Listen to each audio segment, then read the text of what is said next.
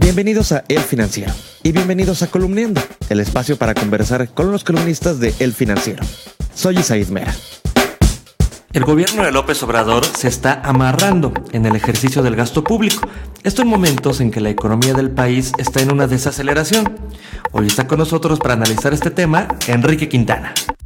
Enrique, pues en tu columna eh, señalas que estamos eh, caminando hacia una pobreza franciscana. ¿Por qué?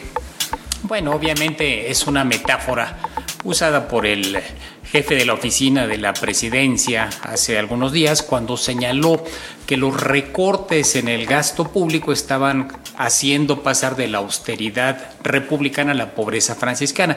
Y yo aludo a los datos de finanzas públicas de febrero, donde se percibió nuevamente una caída fuerte en el gasto del gobierno de más de 7% y particularmente me preocupó sobre todo la caída en la inversión pública en febrero de más de 22%.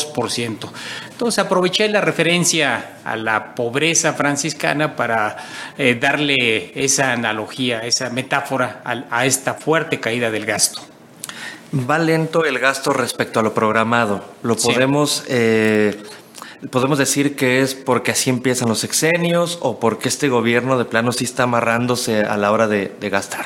Creo que son las dos cosas. Aun cuando hubiera habido un cambio diferente, eh, que hubieran llegado otros funcionarios. Normalmente en el arranque de los sexenios hay una curva de aprendizaje de los nuevos funcionarios. Tardan tiempo en instrumentar las reglas de operación, en aprender a ejercer el gasto.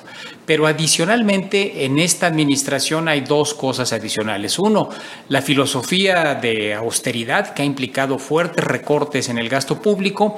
Y dos, la centralización que están eh, proponiendo y que están practicando para que todos los desembolsos pasen por la Secretaría de Hacienda, por la oficialía mayor de la Secretaría de Hacienda.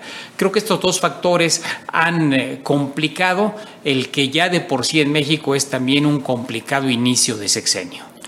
¿Cómo evitar que esta, la coyuntura económica actual, que no es precisamente la mejor, y además un gasto más lento del gobierno, eh, nos lleve a la recesión?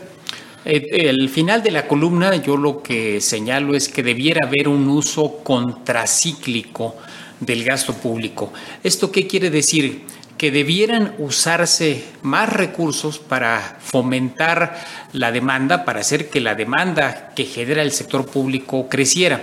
Y esto implica pues acelerar la curva de aprendizaje, quizás eh, quitar algunos controles durante algunos meses para permitir que el gasto fluya con más rapidez y que llegue dinero a las empresas, a las empresas que son proveedoras del sector público, para que a su vez éstas lo difundan al conjunto de la economía.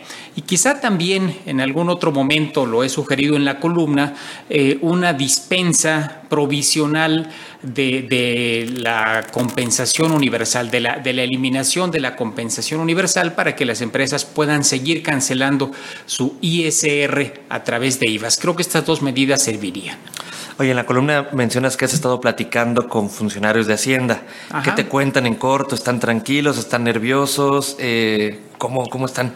Perciben que va a ser un muy complicado arranque de sexenio, ven casi imposible evitar, si no la recesión, si un severo freno de la economía. Vamos a ver cómo va Estados Unidos para saber si esto se convierte finalmente en recesión.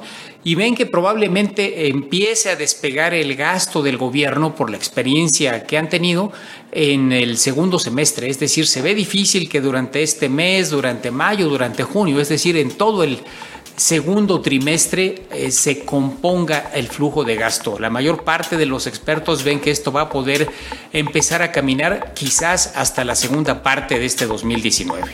La columna Coordenadas de Enrique Quintana la puedes leer de lunes a viernes en las páginas de El Financiero y también en www.elfinanciero.com.mx. Soy Said Mera, me despido, pero nos escuchamos mañana.